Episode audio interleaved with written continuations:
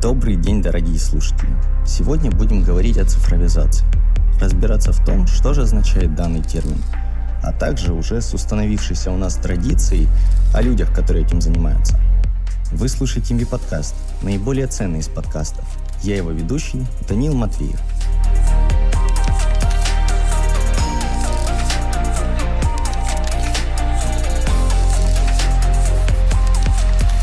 Сегодня у нас в гостях Вячеслав Благерев, человек с огромным опытом диджитализации. На данный момент он занимает должность директора департамента цифрового бизнеса и развития продуктов Санкт-Петербургской валютной биржи.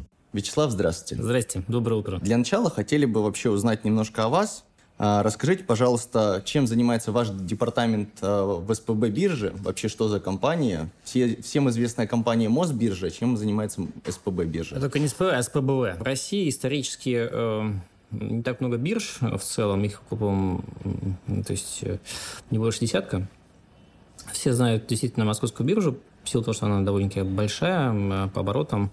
А вторая известная биржа с точки зрения известности – это биржа СПБ. Стала она известна, потому что заключила партнерское соглашение с э, Тинькофф Инвестиции и позволила обычным рядовым гражданам покупать зарубежные акции. Тесла и всем остальным. Это случилось еще до вот, э, известных всем событий. А Санкт-Петербургская валютная биржа, она является самой старой биржей э, на территории России. Значит, э, ну, основана была еще в 90-м году, хотел сказать 900 нет. Основал ее, значит, решение наш руководитель, значит, президент тогда еще он. И в 90-е годы, соответственно, Тогда еще московской биржи не было, и основная э, валюта страну она завозилась через Санкт-Петербургскую валютную биржу. Сейчас Санкт-Петербургская валютная биржа – это третий по размеру э, игрок на биржевом рынке. Мы активно растем. Сейчас э, у нас объем торгов за прошлый год э, был порядка 19 триллионов э, рублей. В этом году он э, активно увеличивается. Э, торги мы производим разными продуктами. То есть, что такое торги вообще в целом? Ну, что вообще в целом, что биржа? То есть, меня когда дочка спросила, там, папа, ты работаешь на бирже? Она говорит, биржа труда, что ли? Я такой, нет, не биржа труда. Как биржа работает вообще в целом? Биржа – это как, знаете, рынок, который помогает вам найти, а, каждому покупателю найти лучшего продавца и наоборот, каждому продавцу найти лучшего покупателя. Вы можете на бирже разместить э, любую услугу, товар, там что угодно, включая финансовую, заявку на финансовый продукт. Например, вы можете, э, вы большая компания, вы можете через биржу привлекать депозит. Uh, то есть вы размещаете заявку на бирже, хочу разместить депозит миллиард рублей, и, соответственно, биржа привлекает уже участников рынка, это банки, и автоматически организует этот вот поиск лучшего кандидата для вашего депозита. Чем это выгоднее вам, чем искать ходить по банкам? Ну, во-первых, это как бы экономит время, во-вторых, позволяет вам получить лучшие условия. Ну и в-третьих, самое важное, что организованные торги, они приравнены к закупкам, то есть вам не нужно делать какие-то дополнительные закупочную документацию. Вот э, для людей, кто работает в больших компаниях, они поймут, что действительно разместить депозит, э, если ты работаешь в крупной корпорации, довольно-таки сложно. А, поэтому я думаю, что в целом мы переходим, ну, современная экономика, она переходит в модель платформенную, то есть биржа – это платформа, надо в первую очередь понимать, э, такая же, как и рынок, там, не знаю, такая же, как и Amazon и так далее, то есть э, не боюсь такого сравнения даже. Э, и экономика переходит в платформенные бизнес-модели уже последние лет пять, это было продекларировано на разных уровнях, разными лидерами э, нашей экономической значит, реальности. Э, и биржа здесь также, ну, не только наши, но все биржи, также начинают выстраивать. Мы видим, что большой есть интерес, спрос у участников рынка. Все уходят от, знаете, точных, точных сообщений выбора услуг. Ну, например, если посмотреть, Московская биржа в прошлом году, она, даже позапрошлом, запустила маркетплейс финуслуги. Это что это такое? Это, по сути говоря, возможность, когда обычные физики могут выбрать любой банк, любую услугу банки, не вступая в сам банк. А как это работает? То есть нам абсолютно понятно, что мы идем в банк, покупаем услугу, берем кредит. Э, Наша экономическая модель современная банковская, она часто строится исходя из того, что э, у нас есть набор привычек, которые мы формируем наше поведение. Ну, то есть, э, значит, был такой замечательный психолог Эдвард Бона, значит, он исследовал э, латеральное мышление, шаблонное мышление, и пытался определить, почему люди принимают те или иные решения, значит, исходя из каких побуждений. Так вот, большинство людей, они с возрастом, они начинают принимать решения, исходя из привычек своего поведения, те, которые им внушают.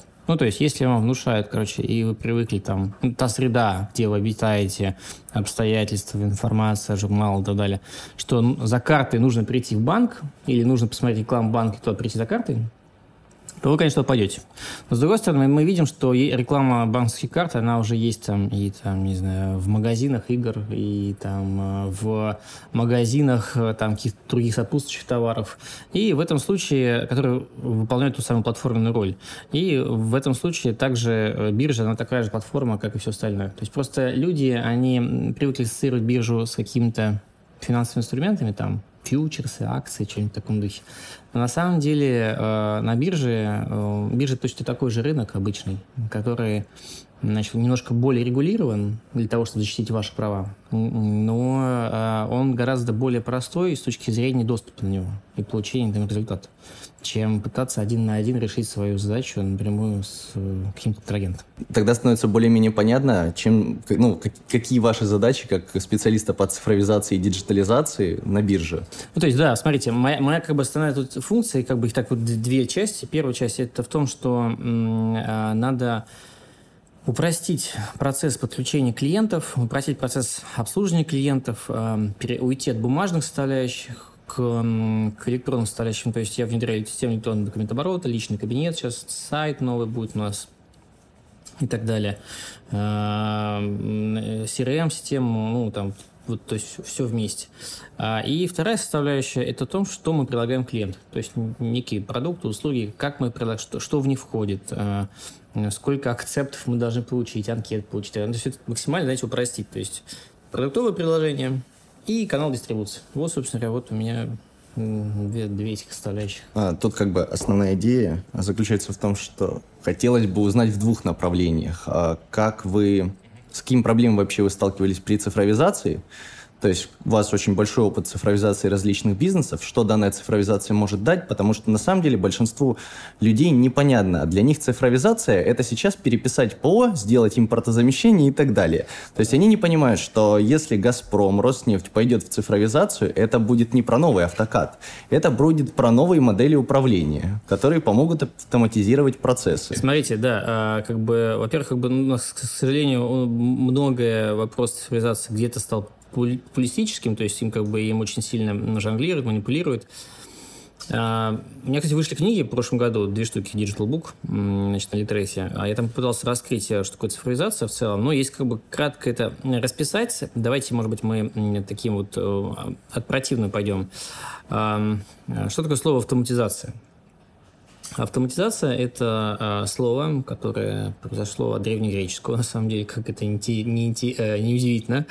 А, а, значит, этот вот корень э, автомата, он э, означает безучастие человека.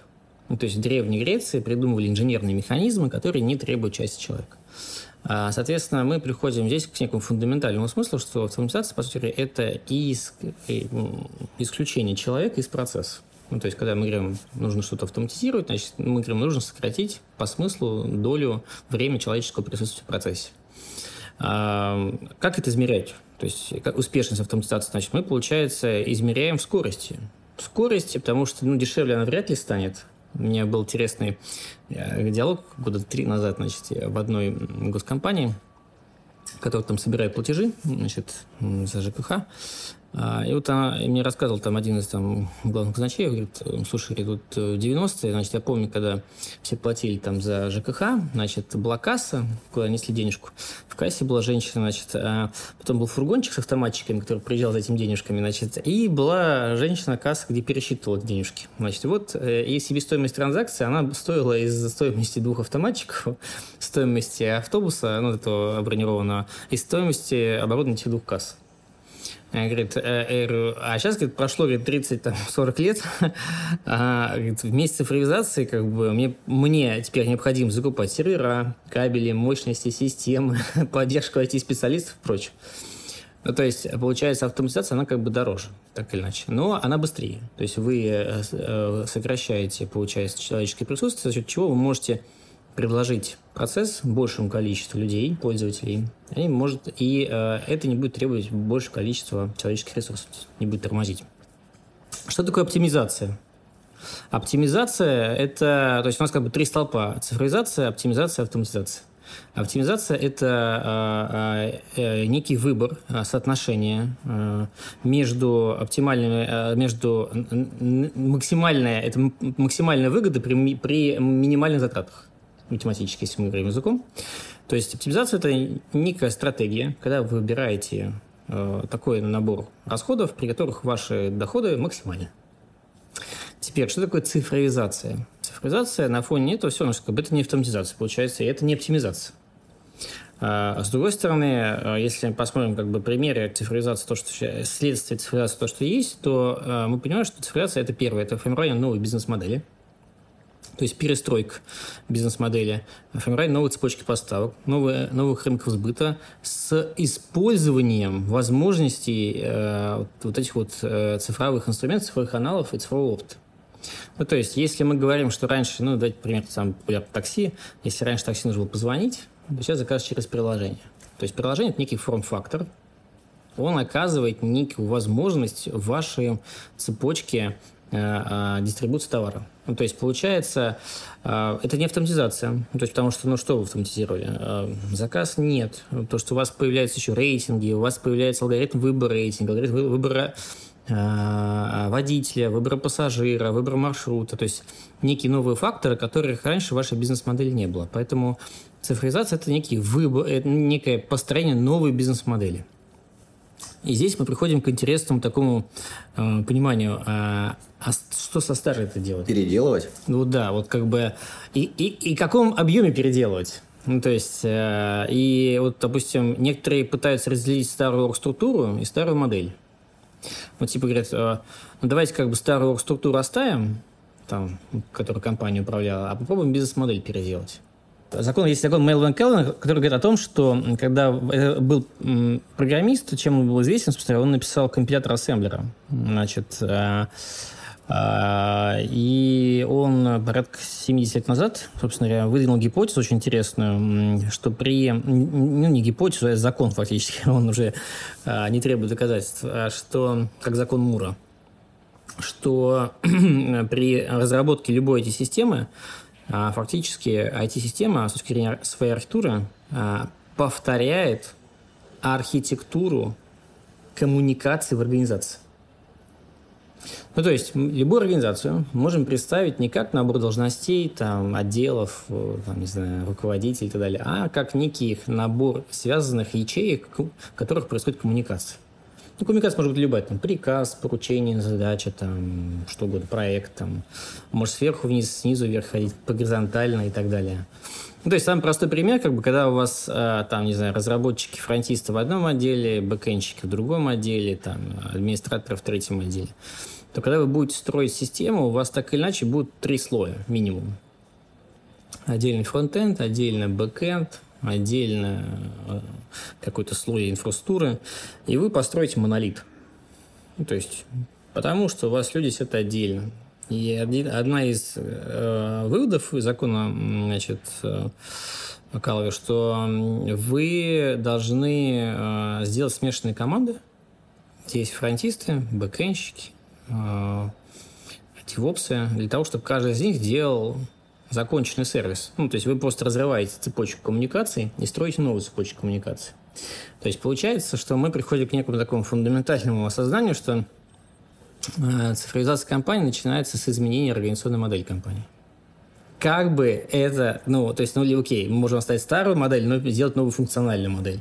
Переподчинить людей друг другу, выделить новую структуру. И вот здесь, в первую очередь, часто находит коса на камень, потому что на самом деле ну, чем больше компании, тем больше как бы зоны влияния внутри есть, тем больше политики. И а цифровизация всегда такой, знаете, лакмусовая бумажка, где там как, ну, звезда, орден на грудь, как бы каждый, каждый людей, конечно, хочет себе ее там повесить. Значит, потому что она так или иначе дает много дивидендов, как политических, так и там финансовых. А, и вот э, определение, кто будет заниматься цифровизацией, какие его полномочия, как он будет взаимодействовать с legacy командой, ну, то есть той командой, которая обеспечит раннинг бизнес текущий. Вот это первая сложность, которую нужно делать. А, потому что на самом деле а, спроектировать цифровой опыт приложения там платформы сейчас уже not big deal. Ну, не проблема. А, в, в интернете уже там куча курсов. Сделай приложение за три дня. А, давайте сделаем платформу за неделю и прочее. То есть вот эти вот, э, ну, обратная сторона всех вот этих вот онлайн-обучения. Ну, тогда становится не совсем понятно, а какому бизнесу нужна цифровизация? Для того, чтобы ответить на этот вопрос, надо понять, а, что дает бизнес цифровизация. Мы говорили, что это оптимизация, автоматизация, цифровизация. Давайте как бы с точки зрения финансовых показателей поговорим. Значит, ну, оптимизация, она простая, она увеличивает так называемый time to market. Скорость вывода продуктов на рынок, скорость прохождения заявки клиента и так далее и тому подобное скорость получения денег, там, расчет, там, ну, то есть некие скоростные характеристики. Ваш бизнес становится быстрым. А, Оптимиза... Оптимизация, она повышает доходность вашего бизнеса. Ну, то есть есть такой показатель, называется cost income, соотношение затрат к доходу. Так вот, э, все стараются, чтобы как бы на каждый вложенный, ну, идеально на каждый вложенный рубль вы, вам бизнес ваш приносил 10 Очень рублей. хороший бизнес получается. Ну, я могу сказать, что инвестиционный, э, э, любой инвестиционный бизнес, ну, как бы какой-нибудь там инвестфонда там и прочее, у них cost income ratio где-то там 15-20%. Ну, то есть как бы на каждый вложенный рубль там 20 рублей вы можете, ну, и прибыль понести. Ну, не сектора а прибыли, извините. Значит, с точки зрения а, цифровизации. Цифровизация, она вам дает новую выручку, которой у вас не было. То есть вы просто не могли дотянуться. Пример. Давайте я вам расскажу. А, вот мы все знаем компанию Microsoft. Компания Microsoft э, делает замечательные продукты. Один из замечательных продуктов, которых практически все пользуются, это Office 365. Продукт сделал революцию на рынке э, в время. А, но если мы вспомним исторически, как было до Office 365, то для корпоративных клиентов э, были корпоративные договора, а для розничных клиентов, если мы вспомним, были коробки. А внутри она была большая-большая коробка, она стоила очень дорого, и офис как бы, и внутри нее был этот код. А, люди покупали, как-то пытались как-то его там тиражировать, чтобы там по своим друзьям, знакомым там скидывались на одну коробку и прочее. Так или иначе, все упиралось в некий либо форм-фактор, то есть коробки, то есть вам нужно было куда-то ехать, найти коробку, она стоила очень дорого. А, ну, и стоимость этой коробки, она была связана с тем, что нужно было ее напечатать, а там внутри просто был код погашения. Это надо было понимать, с диском. А, нужно было эту коробку э, э, к нам импортировать, э, сертифицировать, ну, есть куча накладных расходов. А с точки зрения корпоративных продаж, то у каждой компании был свой клиентский менеджер, и этот клиентский менеджер продавал значит, товар, продукты Microsoft. И он, к сожалению, не мог продать продукты Microsoft э, небольшим компаниям, каким-нибудь там, не знаю, автомастерским, цветочным, значит, магазинчикам. Потому что, во-первых, их слишком много, потому что, ну, их нет столько клиентских менеджеров, просто банально. А во-вторых, просто они ту, ту стоимость, которая как бы предлагалась большим корпорациям, они не могли потянуть. Что делать? Соответственно, Microsoft сделал, на мой взгляд, ну, такой, мне кажется, отличный кейс, прорыв, э, тот самый кейс, который, мне, мне кажется, надо как кейс-стадии изучать э, вот в бизнес-школах, э, она упаковала продукт в цифровую форму. То есть офис, Excel стали контентом, любой человек может зарегистрироваться на сайте Microsoft и купить там за там, символическую, там, ну, символическую, конечно, там, например, денег стоит, там появились разные вариации подписок, и тем самым они вышли в рынок small B2B, которых они вообще там не было их. То есть он был для них как бы закрыт, и там было в основном только пиратское ПО. То есть получается, а, это так называемый хвост. То есть если мы попробуем построить график в голове, очень простой график, где у нас по оси Y, то есть по вертикальной шкале, это выручка на клиента, на одного. А по оси X у нас с вами распределение клиентов. То есть у нас с вами получается такая вот э, значит, замечательная фигура, где в самом начале у нас самые жирные клиенты, в самом конце значит, клиент, который меньше всего платит. Но если мы возьмем и, и мы попробуем какую-то некую секущую, с как, до какого там значит, клиента мы сможем как бы руками окучивать ее. То есть у нас так, значит, получится какая-то некая голова, которую мы сможем как на уровне клиентских менеджеров окучивать. Ну, как соотношение как раз вот количества клиентских менеджеров, доходов, расходов и прочее. А хвост вот эту вот оставшую часть не сможем окучить, потому что нам не хватит ни человеческих ресурсов, ни времени. Если мы посчитаем э, с математики площадь этой фигуры, хвоста, то она будет чаще, больше, чем площадь головы. Ну, это как бы сухая математика. А это означает в том, что выручки суммарный хвост дает больше, чем голова. Вот, вот как бы ключевой момент. Как бы. Поэтому нужно, э, ответ на вопрос, нужно ли заниматься компанией цифровизацией или нет, надо первое определить, есть ли у вас тот самый хвост, который вы не получаете. Ну, то есть а, понятно, если вы торгуете бриллиантами, вряд ли у вас есть хвост клиентов, которые мы там, ну, маленьких, там, да, вот, которым там, вы хотите дотянуться. Просто мы имеем два примера. Две государственные компании. «Газпром» нефть и «Газпром». Одна пошла в цифровизацию и очень сильно пиарит это, нарастила IT-отдел больше Яндекса. Наверное, уже вдвое больше Яндекса. Другая не нарастила IT-отдел. Ну, а, это даже не две. Я бы, я бы, мне кажется, неправильно их отдельно позиционировать. Это одна, как бы ну, они же как бы формально это в рамках одной группы входят. Но они входят в рамках группы «Газпром». Давайте, гос госкомпания. То есть э, за госкомпанию уже все решили. То есть есть специальные декреты, выпущенные админцифрой, руководством там, страны и так далее, которые обязывают просто госкомпании цифровизироваться. Я просто к чему веду. А, мы имеем какие-то тренды к цифровизации. Угу.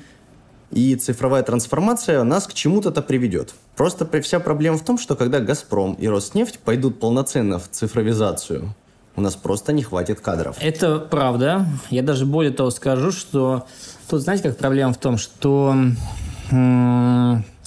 когда Советский Союз распался, на самом деле мы потеряли не только страну, но мы потеряли самое главное цепочку роста той самой интеллектуальных результатов, которая была выработана в течение там 50-60 лет в Советском Союзе. То есть как бы там вот эти вот все самые конструкторские бюро, там отделы при университетах, университеты. То есть да, там с одной стороны была плановая экономика, с другой стороны, то есть те программисты, то есть не было а, гэпа в программистах, потому что их там обучали в нужном объеме, как бы а, и каждый день все это делал. Когда все это развалилось, как бы, ну, у нас э, возникла проблема в том, что ну, фундаментально у нас как бы э, нету, не было базовых кафедр, которые готовят чистых программистов. А потом начали появляться. Я перезаканчивал э, университет, Российский государственный университет инновационных технологий предпринимательства, а, значит, в 2006 году чисто айтишный. То есть чисто айтишную кафедру сделали в 2001 году, там Владимир Владимирович, там, там у нас там ведущие были э, компании, IBM, Microsoft, давай свои технологии. Там у нас только чистых айтишников э, значит, выпускали. Архитекторов, там, то есть мы изучали э, как устроены поисковые системы, э, архитектура процессоров, то, Spark, Sun Microsystems и так далее. То есть куча языков программирования. А, что получилось на выходе? Не, а, очень крутой фундаментальный базис, очень крутой, как бы, но очень маленький поток. Ну, как бы ну, университет мог переварить там, то есть, ну, какие 100 человек. Бутик. Да, бутик. А, мы такие, окей, значит, ну, а нас же много же, как бы.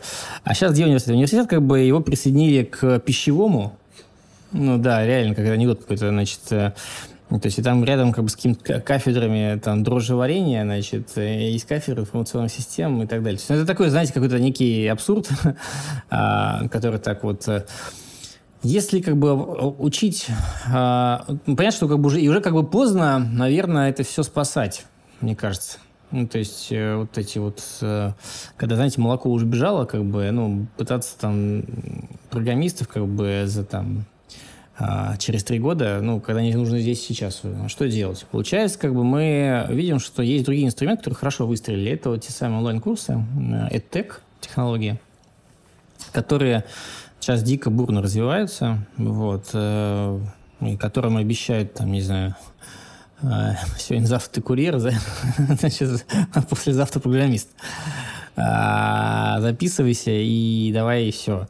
Через, через полгода, как бы, конечно, там немножко там есть, э, как бы, там тень, плететень, как бы, и, э, напускное очень много, конечно, окей, но, как бы, так или иначе, машинка заработала, большое количество людей, кто прошли эти курсы, так или иначе, они начинают попадать в производственные процессы, они работают. И, э, с одной стороны, я вот э, согласен с что у нас есть гэп программистов, с другой стороны, я не согласен с этим утверждением, потому что это утверждение говорит о том, что э, программисты приравнивают с каким-то, знаете, э, чернорабочим, то есть разнорабочим, которые там стоят, там, не знаю, вот мне нужен два каменщика. Я почему? Ну, что мне нужно, вот у меня там x квадратов, значит, вот они будут руками, них... Но это же не так. Программисты, они руками как бы так, э, ну, с голова базиса не создают ничего.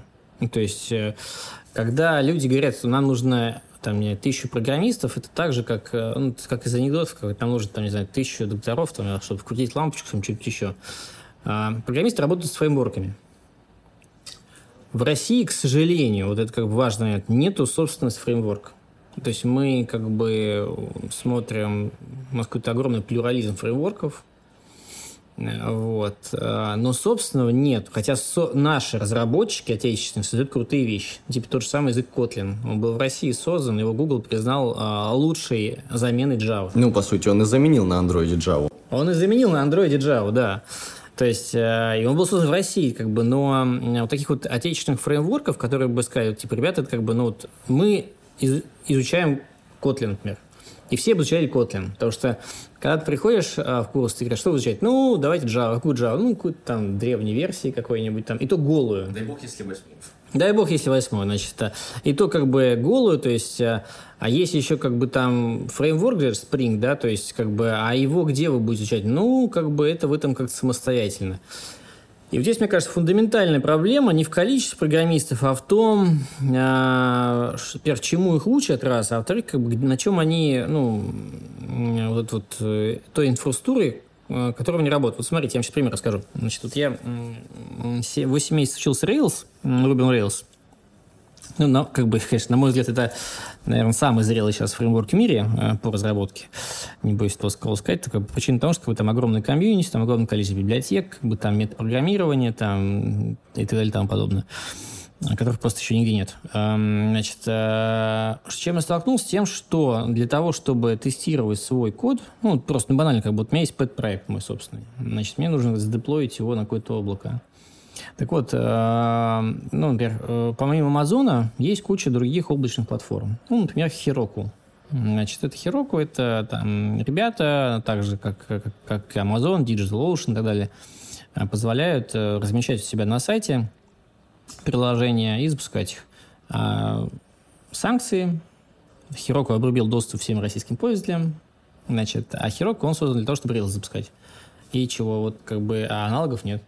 Ну, то есть, я, такой, я начал посмотреть, сказать, что есть там в Ростелекоме, в Яндексе, там, в ВКонтакте. Какие-то среды, э, куда ну, начинающий разработчик может задеплоить свой пэт-проект. Ну, не голые среды, там, голая виртуалка. Вот даже, даже голая виртуалка, как бы. Я не нашел. Вы не поверите. Ну, то есть, я не нашел э, сред, где, э, куда я могу подключиться, а куда выложить свой репозиторий, где есть настроенные там какие-то контейнеры. Нету их просто. То есть у меня есть мой собственный сервер, который я купил, но, значит, за деньги, значит, но с, я не нашел сервис в России, который позволит а как, как, как, как, как вот это обучать-то? То есть, ну, окей, ну все будут там на своих там макбуках программировать там. У нас нет инфраструктуры для обучения. Нет инфраструктуры для обучения, да. Давайте просто к обучению на самом деле вернемся. Э, вы назвали, опять же, вот эти курсы, которые вас из доставщика делают программистом. Из вашего выступления на ПМЭФ я понял, что у вас к ним неоднозначное отношение. Да. На самом деле у меня тоже к ним неоднозначное отношение, потому что вы говорите, вы получили хорошую базу как программист. Правильно я понимаю, что у вас были базовые основы там мат-анализа, наверное, наверное, был в полном объеме. Вот. Курсы по программированию, такие как Skillbox, Geekbrains, нетологии, им их можно бесконечно долго перечислять, а заммат-анализа вас не учат. Я даже больше скажу, я когда... Там, как бы, там вопрос не в мат, то есть мат-анализ, он, наверное, не так сильно влияет на программирование, как бы я бы сказал, я бы сказал совсем не влияет, ну, практически на программирование. То есть есть э, такая теория, как информатика, да. и в ней изучают очень важные вещи, там, например, теория дейта. То есть теория дейта она рассказывает вам о том, что такое отношения. Отношения, картежи, индексы, как устроена валидация, третья нормальная форма, вторая нормальная форма и так далее. То есть, и вы понимаете, как базу данных создать. А в том курсе, который я проходил, прохожу сейчас, а он является топ-1. А прорекламируйте. А, слушайте, это школа Syncnetica. Там что мне понравилось, как бы, ну, э, значит, первое, э, что э, тебе дают наставника, как бы, который тимлит в реальности. Как бы, и он тебя, все твои код-ревью проходит, и это очень болезненно проходит. За период обучения тебя сменяется несколько наставников, ты как бы можешь поработать. Я где-то там около 60 э, этих вот код-ревью прошел, ну, вот, ну, это болезнь, то есть, как бы, то есть, это прям, тебе прям наносом по столу вводит, и вот, как, как в реальности. А вторая тема в том, что а, он построен по принципу такому, тебе как бы обучают, знаете, как типа, ну, вот смотри, как бы, вот, а, значит, вот плавать в бассейне вот так надо. Там, типа, рукой, ногой, рукой, ногой. Окей, теперь вот Босфор плыви. То есть, и как бы ты начинаешь сам обучаться там, параллельно еще они в рамках своего обучения ты должен пройти там сайт-курсы там в Код Академия, ну, это зарубежный этот аналог такой, типа там вот. И э, получается так, что как бы тебе дают половину ответа, половину должен знать сам. И он очень сложный, получается, курс. Там многие как бы падают, как бы не доходят до конца. Но это я что обратил внимание в этих курсах? В том, что э, там круто рассказывают про Rails, э, а когда мы коснулись баз данных, просто я много баз данных занимался, BI, аналитикой, меня прям немножко ну, начало резать слух, когда, то есть, там, знаете, как вскользь, типа, ну, вот эта табличка. Вот табличка может стать там create table как бы, и все. Ну, то есть, как бы, тебе не рассказывают, почему, а что такое табличка, блин, а что это, что такое индекс вообще, как он устроен, как он работает, почему он так работает, не так. А, а хорошо, как бы, а вот всякие штуки типа ралап, малап, там, многомерные кубы, это что это такое вообще, как бы, как это, как это табличка или что это? А, этого ничего нет. Более того, скажу, у меня был э, таких много на моих проектах были случаев, когда я встречался с ребятами, у которых были ну, гениальные навыки, ну, то есть какие-нибудь там JavaScript, вот там буквально там месяц назад был случай с одной девочкой. А, офигительный Java фронтист, просто офигительный, просто от бога. Значит, дал библиотеку, она сама разобралась, как что там, значит, делать, все это. Но когда мы, я с деплой ее, ну, как бы, и прикрути, пожалуйста, как бы там к параметрам с бэка, тут начались странности. Ну, то есть она просто сначала не понимала, что, что от нее хотят. А потом, как бы, когда она сказала, что я вообще, что такое докер, что такое там shell, что такое вообще все это там репозиторий гит, я вообще в домике, я это прям просто... Да, ты как бы сталкиваешься такой, так, стоп, подождите, давайте откатимся назад, а что ты знаешь? Ну, как бы, и выяснилось, что это был senior разработчик. То есть компания мне продала senior разработчик. У нее там был класс, то есть как бы, ну, просто, ну, как бы за нее создавали некую среду, давали делать конкретно там, ну, маленький отрезок работы, и э, она всю big picture не видела. То есть она для нее, ну, например, то есть если мы... Вот, что такое digital? В digital е на уровне э, кода, на уровне программ э, есть важен э, паттерн взаимодействия. То есть каким образом вы передаете контекст пользователя на сервер для того, чтобы решение принять, что ему показать. Есть эти разные паттерны, там, то есть MVC, там, MVM, там, и так далее. То есть MVC – это Model View Controller, там, что у вас есть отдельно а, представление, которое вы показываете пользователям, есть отдельная модель, которая управляет вашими данными, есть отдельный контроллер, который оркестрирует на уровне представлений, на уровне данных все, все запросы. И на каждом уровне у вас есть логика обработки. То есть там есть работают разные команды, разные люди, а, с разными компетенциями и разным денег стоит. И все в сумме дает некую стоимость вашего проекта. А, так вот, э, э, я с удивлением как бы там, ну, последний там год-два обнаружил, что люди, работающие на этих разных уровнях, не знают, что, что там есть еще уровень. Ну, то есть они прям не знают. То есть, понимаете, как бы... И, а, вот, и это следствие того, что как бы много людей прошли вот эти вот курсы, но в отсутствии фундаментальной базы они считают, что как бы ну дальше жизни нет. Они упираются в свой какой-то потолок. Да, то есть это какой-то ну, такой не потолок, как бы это получается по сути говоря, ну это знаете как вот представьте вы строите там не знаю трубопровод, Вот, вот положили трубу, вот краник из вашей стены торчит, как вот вы считаете, что вода идет из краника, как бы, а то, что там напорная станция есть, какие-то там датчики давления, вы об этом не знаете, и если краник сломался, вы не знаете, что делать дальше. Вы зовете специалистов, как бы, хотя вы сами специалист. И, и кто-то вам с вашего языка на их начинает переводить, что тут давление порвало, а ты не поставил там специальные редукторы давления и прочее, прочее. прочее. Почему ты их не поставил? А я не знал, что их нужно ставить. А почему ты не знал, что... Ну, тут же...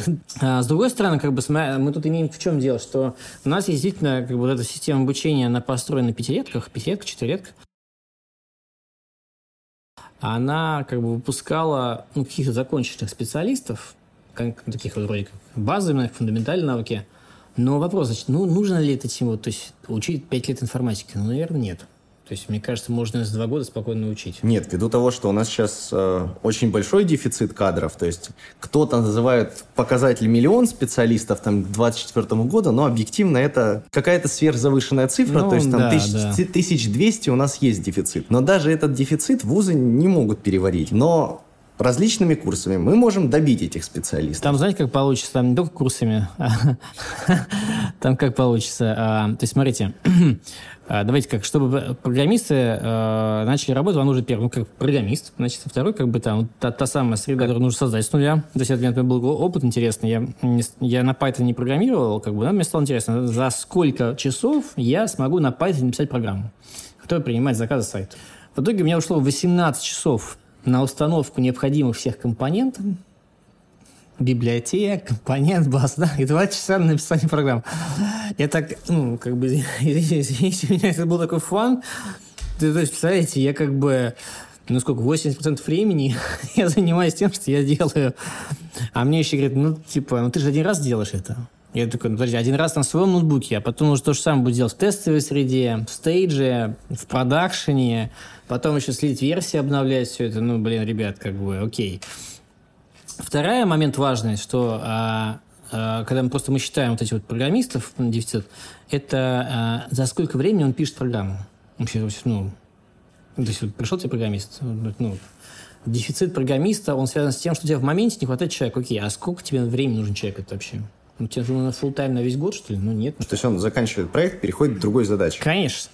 Конечно. То есть, как бы, если мы мыслим такой проект, то такие, так, а зачем мне миллион программистов? Такие, ну, а что с ним будет делать вообще? Ну, то есть, ну, сделать он задачу сюда дальше, чем будет делать. Все говорят, да мы там бесконечно будем развивать. Потому что бесконечно развивать. А что развивать? Ну, то есть количество use cases нашей, нашей вселенной конечно. А зачем? Окей, ну хорошо, ладно, окей. А что мы там? То есть мы, мы столько ошибок сделали, что как бы будет бесконечно до, до исправлять или, или что? Ну, то есть, как бы, с одной стороны. С другой стороны, как бы ты понимаешь, что для того, чтобы, ну, программист руками все не переписывал, должны быть какие-то готовые библиотеки. Ну, так вроде и есть. Нет. Как бы, к сожалению, так нет. Значит, многие э, э, компании, команды, они вообще с нуля создают библиотеки. Вообще и с нуля там пишут там авторизацию какую-нибудь, там работу с базами данных и прочее. То есть, как бы те самые системные компоненты, их просто реально многие с нуля создают каждый раз. Снова здорово. И это тоже проблема, потому что на самом деле, э, ну, то есть если мы учим с вами как бы, что там, не знаю, кузнец должен сначала сделать кузницу, а потом, значит, ковать там, как подковывать подковы лошадей подковывать, как бы. Это одна история, но, блин, гайс, а зачем? То есть, как бы, давайте мы как-то разделим программистов на категории. Одни пишут системные компоненты, это узконаправленные программисты, да, фреймворки, а другие как бы... Просто на, кодеры. На фреймворках э, уже... Не, не, просто кодеры это такое, знаете, унижение, да, потому что а, кодер, значит, ты что-то как бездумно что-то набиваешь. А, сейчас уже как бы есть штуки типа код Pilot, слышали, да, это когда GitHub там позволяет там вот эти вот простые алгоритмы просто тебя набивать. Когда вот мы говорим про, ну, то есть, чтобы это не был кодер, как бы мы говорим, что просто есть разные диалекты программирования, то есть есть так называемые DSL языки, языки близкие, близкие человеческому, ну, domain specific language, есть языки высокого уровня, низкого уровня. Вот, э, ну, то есть если есть Spring, ну, такой фреймворк, что значит фреймворк? Значит, у вас есть какие-то готовые библиотеки, по которых можно программировать. А где этому учат? Ну, то есть, окей, то есть выходят программисты, который приходит, я знаю Java. Я умею запустить Java C там в шеле. Значит, э, и приходит он к тебе на проект. Ну, собственно, бизнес. Значит, э, ты понимаешь, что ничего не может сделать, ты отправляешь его там в IT, и ты как бы вынужден, ну, как бы ждать, пока он там, значит, э, из голого программиста превратится в программиста, работающего со фреймворками. И на это нужно месяц 3-4 минимум. И это прям проблема, потому что на самом деле, ну, окей, пришел к тебе какой-нибудь там чувак, который там, ну, допустим, знает JS голый. Ну что, ну, как бы, ну, ты знаешь, а говорит, у меня бутстрапский фреймворк. И что? И он такой, я не знаю быстро. Все, ну, идет, и он идет изучать месяц три, как бы, то есть, да, он, он программист формально, формально, как бы навык какой-то есть, но он не знает ни одного современного фреймворка. Ну, то есть, вот, допустим, а вот появился Flutter, с одной стороны, да, как бы все побежали Flutter. Но нужно изучать, нужно тратить время. То есть, и PHP. Мы, люди знают PHP, но если есть, используют Laravel, как бы, ну, его надо изучить. Ну, ну знаешь, ты PHP и что? Нет, тогда мы идем к тому, что нам нужно постоянно учиться. С одной стороны, да, да. То есть мы должны постоянно учиться. С другой стороны, должен быть, знаете, фокус на смарт-обучение, потому что ну, вот как раз вот э, проблема какая, что вот, когда, ну, хотите одна из проблем в бизнесе какая, что вот вы хотите что-то запилить продукт, вы уже видите, как вот все, диз, вопрос дизайна решили, юнит экономика решили, вы приходите в IT и говорите, так, ну вот я хочу тот-тот. IT говорит, на каком стеке ты хочешь писать все это? И все. И вот тут, короче, начинается какой-то холивар, короче. Ищет, где больше зарплаты. Где больше зарплаты, где больше ресурсов. И вот какая-то начинается какая-то, знаете, такая, э, э, ну, как, золотая лихорадка, короче, со, со, с обоих сторон. Когда пытаются выбрать стек, ну, каким-то вот, э, условно, какими-то странными путями. Вот. Э, и в этом проблема есть. Потому что если был у нас в России какой-то, ну, в рамках обучения какой-то там базовый стек, который бы, был бы выбран как-то, ну, я, может, как бы сейчас слишком утрировать буду, но раз мы любим слово там ГОСТ, как бы, да, давайте будем говорить, давайте, почему у нас на уровне ГОСТа нет стека? Вот, да, банально. То есть у нас есть единый ГОСТ для всего фронта, есть единый ГОСТ для бэкэнда. ГОСТ что значит? Знаешь, как бы, что есть какой-то базовый сценарий, ну, ты можешь выбрать любой другой, если захочешь. Ну, как бы, но если есть базовый сценарий, как бы его точно умеет все делать. Я про вот про То вот есть это. мы тогда получим какое-то базовое обучение, базовый навык. Ну. Законченный навык, да. То есть, как бы сейчас получается он такой какой-то... То есть, вроде программировать умею, а вроде и не умею, как бы вот... И ты вот... У меня был даже случай, когда я книжки людям покупал по программированию. Ну, то есть... Э, ну, ну, ну например, смотрите. вот есть как бы а, события. Вообще, как бы вот, любой цифровой продукт, он как бы там внутри, как бы, под капотом стоит из кучи, кучи разных технологий. Одна из них — это управление событиями с помощью месседж-брокера. Шины там и так далее.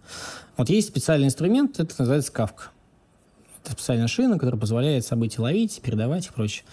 Вот есть как бы стек голая кавка, апачевская, есть стек Confluent более удобная кавка, всякими штуками, няшками и прочим.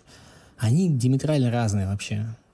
Ну, то есть, э, и да, вроде как бы там по смыслу кавка, кавка, как бы, но в жизни это как нет, Тесла и Жигули. Вроде машины обе, как бы, но совершенно разный принцип работы. Вот, э, и когда мы говорим про... А, и опять же, кавка это Java. Да, как бы, и получается, как бы, имея, если, да, если ты Java-программист, то ты как бы там, ну вот, вот в этой, ты не сможешь реализовывать эти проекты бизнесовые.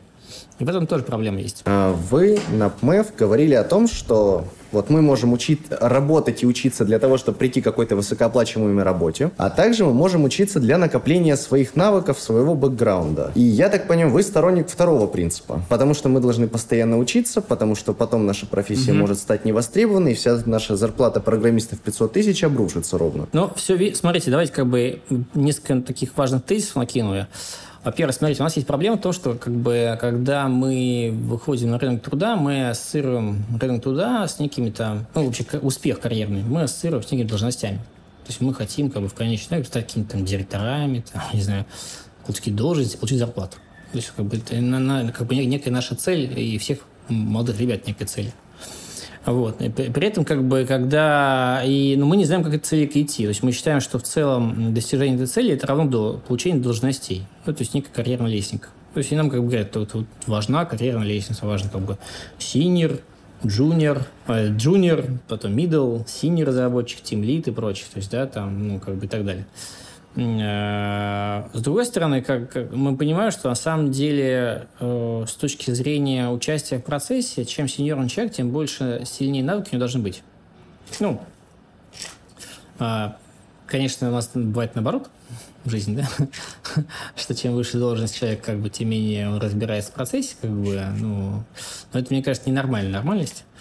И э, мне кажется, что как бы мы должны стремиться, ну и, и молодые наши ребята должны стремиться к тому, чтобы именно э, не стараться быть кузнецом по должности, а быть кузнецом по навыкам. Потому что когда ты кузнец по навыкам, а они назначены по должности, без навыков, то ты более защищен с точки зрения твоей востребованности. То есть э, сегодня тебя уволят, скажут, не знаю, э, на твою должность назначат другого кузнеца. А, скажут, слушай, что-то он не подходит мне.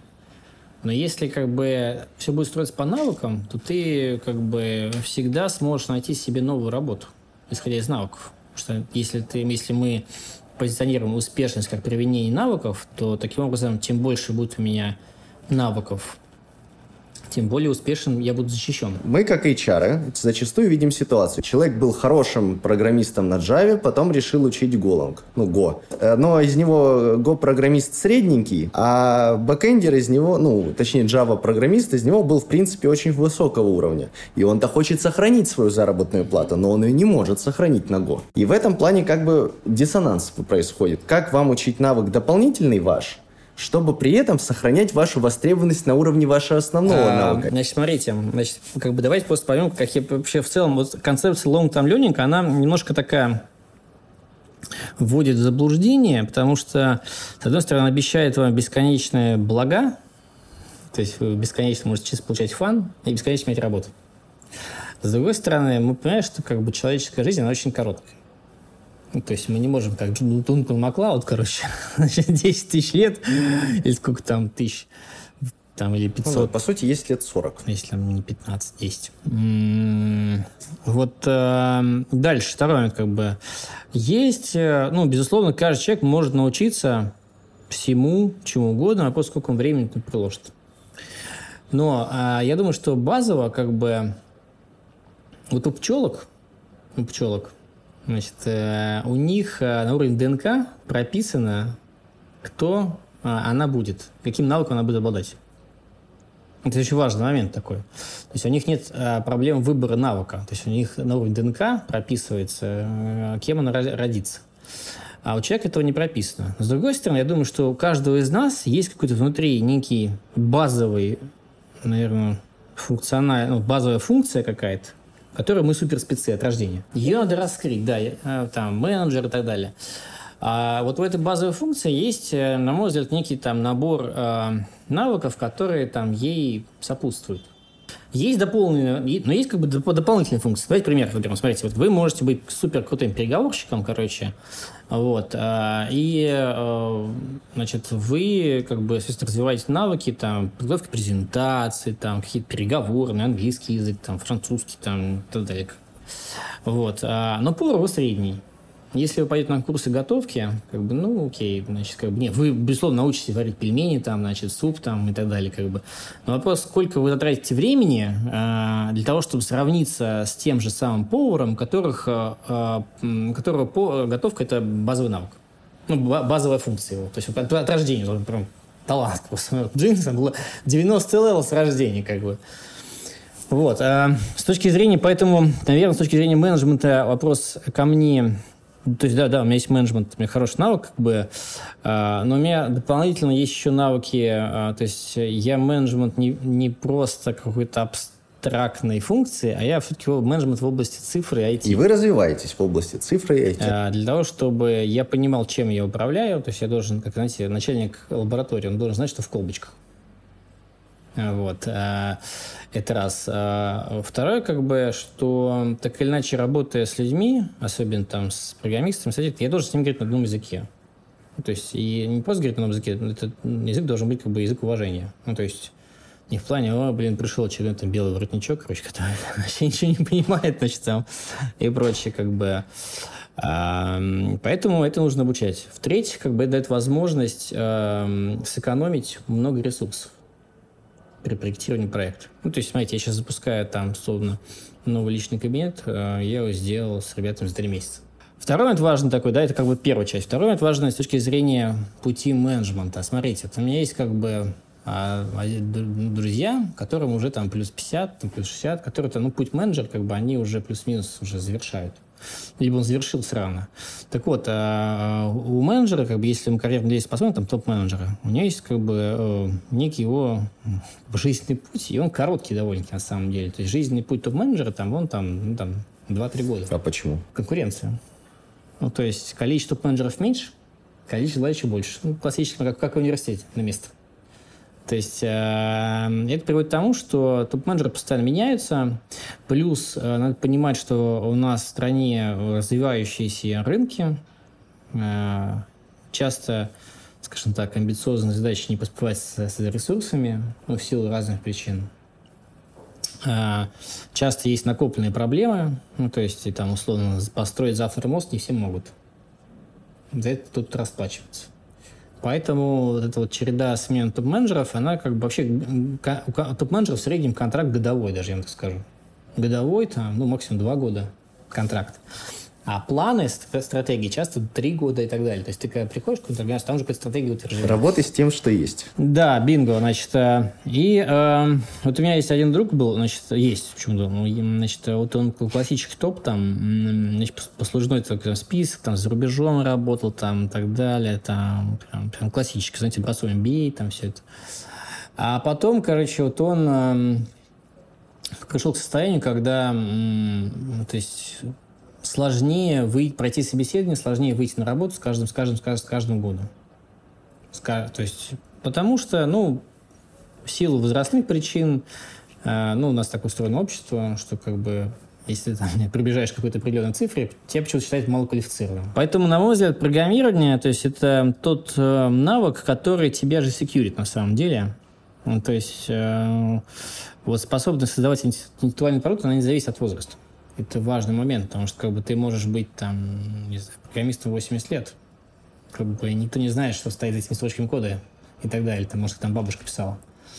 И, э, как правило, то есть люди, которые зрелые, они еще э, некий свой жизненный опыт вкладывают в создание алгоритмов. То есть они, у них есть э, какой-то свой взгляд на вещи. Поэтому, мне кажется, помимо просто там оптимизации там проектов и прочего, это открывает такие возможности, а, долгосрочного секьюра. Ну, то есть, когда, ну, то есть, безусловно, там, вы правы в отношении там, перехода там, зарплат, но, но надо понимать, что это не примит к менеджеру. То есть, если вы горизонтально переходите в любую сферу, то есть, если я перейду там, в область, там, не знаю, готовки, то меня не возьмут шеф-поваром. И, конечно же, это будет дроп по зарплате, это понятно. То есть, э, это так везде, когда вы горизонтально переходите. Но э, программирование, надо понимать, что вот эта вот лестница там senior, middle, senior и так далее, она каким образом строится? Джун, junior программист, он обладает навыками программирования. А как, что дальше добавляется? Дальше добавляются на самом деле навыки понимания бизнеса. Вот можете как раз кратко, емко со стороны бизнеса, угу. ну вот именно как бизнес видит э, градацию между, между джуном, медлом, синьором, да. лидом. Ребят, записывайте. Значит, лид – это тот человек, который, э, с которым ты разговариваешь на одном языке. То есть ты как бы ты ему говоришь, хочу, там, не знаю, там, интернет-магазин по заказу обуви, все. Вот он как бы берет и делает тебе его, значит, организовывает, короче, там вот внутри и правит истории. То есть ты ему не... Он тебе не пытается там на уровне ТЗ а понять, что ты хотел. То есть то как бы вы, он тебя понимает. То есть как должен выглядеть интернет-магазин, как бы вот, вот он понимает, что там должно быть. А, значит, а, Джун, давайте opposite как бы обратную сторону. О, о, Джун будет требовать от вас четкого брифа. Распиши, что за стек, что за база данных, какие таблички нужно в базе данных создать э, и так далее. Какие набор сценарий пользователя, что там напиши мне, какие сценарий один, пользователь должен зарегистрироваться, пользователь должен иметь возможность редактировать свой профайл, пользователь должен иметь возможность оплатить карты там, ну и так далее, которые, как бы, мы понимаем, что они нативные, как бы они уже так подразумевается в интернет-магазине. Но он будет от вас просить этого писать. И если как бы он не сделает, а вы предполагаете, он скажет, слушайте, тут ТЗ не было. То есть это вот как бы, ну вот, Джун и Тим. То есть там все остальные, они между ними просто как бы так, ну, как палитра распределяется. То есть, как бы, а, то есть Джун, получается, этот программист, который чисто умеет программировать. То есть это он не учится программировать, он умеет программировать, но работает а, именно по ТЗ конкретному. Я а, обратил внимание, что есть а, две категории джунов на рынке. Те, которые вообще не умеют программировать и говорят, я в домике, я джун. И те, которые как бы программируют, а, умеют, а, как бы, но на вход, я говорю, слушайте, я создам вам какой-нибудь там сценарий, запрограммирую, ну дайте мне четкий бриф. Синер отличается от джуна, на мой взгляд, следующим образом, что, ну, помимо опыта программирования, то есть это не менее 7 лет, ну, то есть как, как, как бы должно быть по-любому. Вот эти истории за три года, это не оно. Это бред вообще, да, это какой-то бред. То есть это, а, когда мне предлагают senior а там за, там, не знаю, 400 тысяч, который там три года назад был студентом, не, давай так, как бы бывают exception ы. А, ну, например, senior, и это x2, x3 по отношению к джуну по оплате. Значит, там, если джун там в час, там, не знаю, 200 где-нибудь там, то senior уже там 3, 4, там, и тогда и понеслось там, так далее. Но а, по факту, то есть, а, может быть так, что он там, ну, то есть он должен, то есть senior должен говорить с тобой на одном языке, как тимлид. И он должен знать всякие фишечки, лайфхаки конкретного языка. Ну, то есть senior не в плане он программирует хорошо, а он как бы уже просто Говорит, слушай, вот эту версию не бери. То есть он знает эти вот самые как кроличьи норы, которые как бы или поля, где нужно ходить, где нельзя. То есть он может как вот это все дело быстро собрать. А у Джуна, может, такого опыта нету. Но он умеет программировать, но вот нет этих опыта знаний. Поэтому за три года он учиться senior ом, это, это то есть это, ну, не, как бы, еще раз, а, все зависит от политики партии. Как бы, знаете, если вы назовете, как, как ну, там, никто не мешает вам назвать э, senior а, там, мотивировать, сказать, ты senior. Да а потом еще придумать какую-то еще сверху лесенку там. Ну, как бы, why not? Ну, то есть, но я все-таки призываю о том, что, как бы, э, потому что, конечно, момент, как бы, там даже как, вот, э, э, ребята этого не видят, но с другой стороны ширмочки, стороны бизнеса, чем бизнес оперирует? Он оперирует первую воронку подбора бюджетами, а, а, значит, а, а, сложностью найма, удержанием и так далее, мотивацией и прочее, прочее, прочее. И они все привязаны к этим грейдам senior, middle там и прочее. Вот. И часто получается так, что, конечно, там попадают эти вот ну, посторонние персонажи, и, к сожалению, там что бывает проблема не только в том, что там человек там не стоит своих денег и прочее, там, ну, как бы бывает проблема в том, что в коллективе может быть настоящий синер, а туда придет лже-Дмитрий, и у них возникнет конфликт. Я такие конфликты уже не, неоднократно видел, когда, знаете, там настоящий senior разработчик, как бы, ну, по, ну, по Golang у, просто в хлам файтится с э, чуваком, которого назвали senior ом, но, как бы, и говорят, потом приходит, конечно, говорит, Слав, слушай, он не senior, вообще, ты какой-то чувак вылез из леса, вообще вчера только начал программировать. Это проблема, потому что, на самом деле, опять же, мы приходим к пониманию, а как вот этой линейкой-то мерить всех? нет ее. То есть нет, ни ГОСТа нет. Не, ну, то есть это все такая очень понятичная, правильно ведь? То есть как продажа поддержанной машины. То есть как бы она клевая. Ну, то есть, окей, как мы поймем, что там, то есть, как оценить навыки синера или не синера? Какие он такими должен навыки обладать? Бы вот эти вот, ну, а, вот даже вы меня спрашиваете, то есть я, я же на самом деле привожу некие а, субъективные суждения. А как шкалу-то сделать? То есть, получается, шкала senior это какая-то некая договоренность органически сложенная. То есть вот как бы если люди начинают принимать больше там трехлеток, значит они senior ы. Значит, понимаем, что рынок, окей, трехлетки. То есть, ну, трехлетки, они порождают кучу проблем.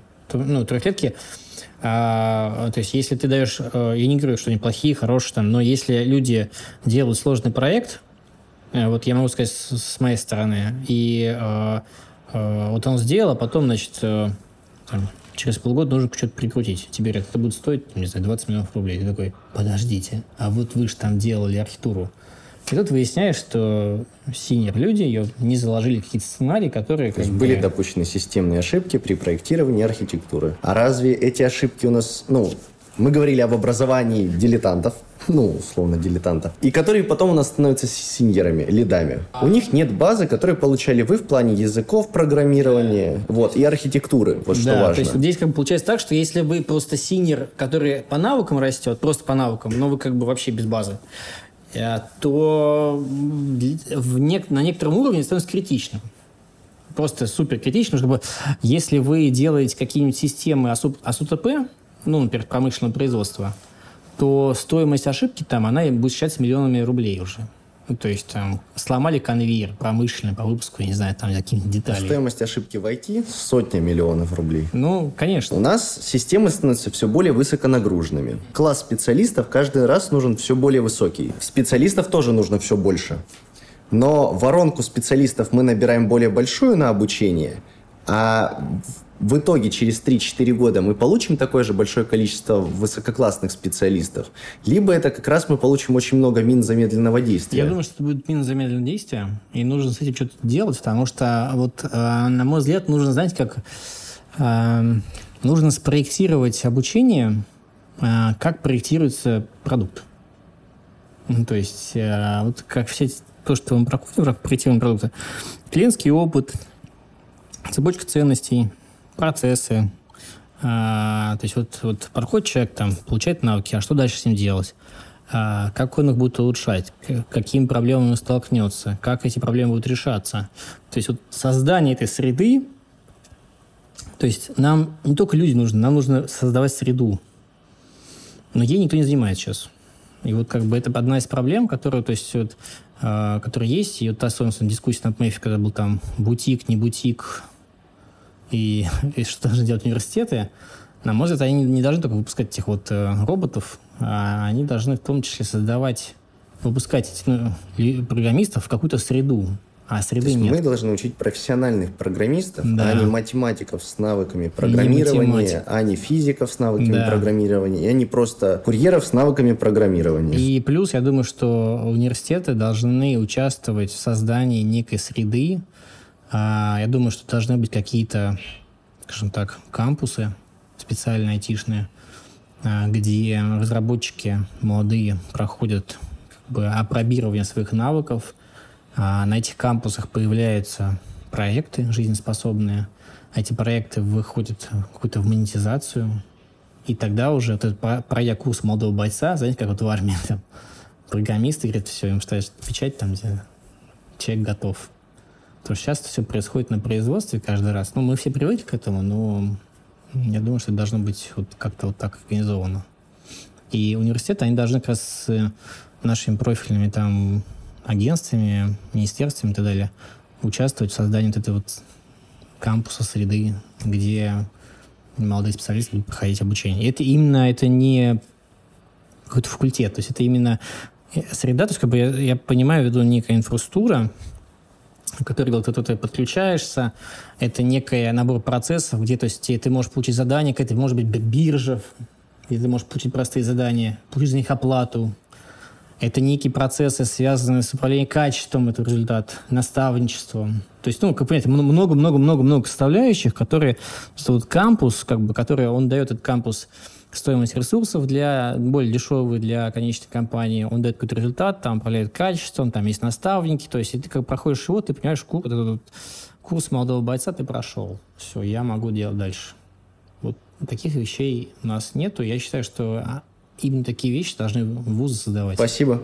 А я напоминаю, вы слушали MV подкаст, наиболее ценный из подкастов – и у нас в гостях был директор департамента цифрового бизнеса и развития продуктов Санкт-Петербургской валютной биржи Вячеслав Благерев.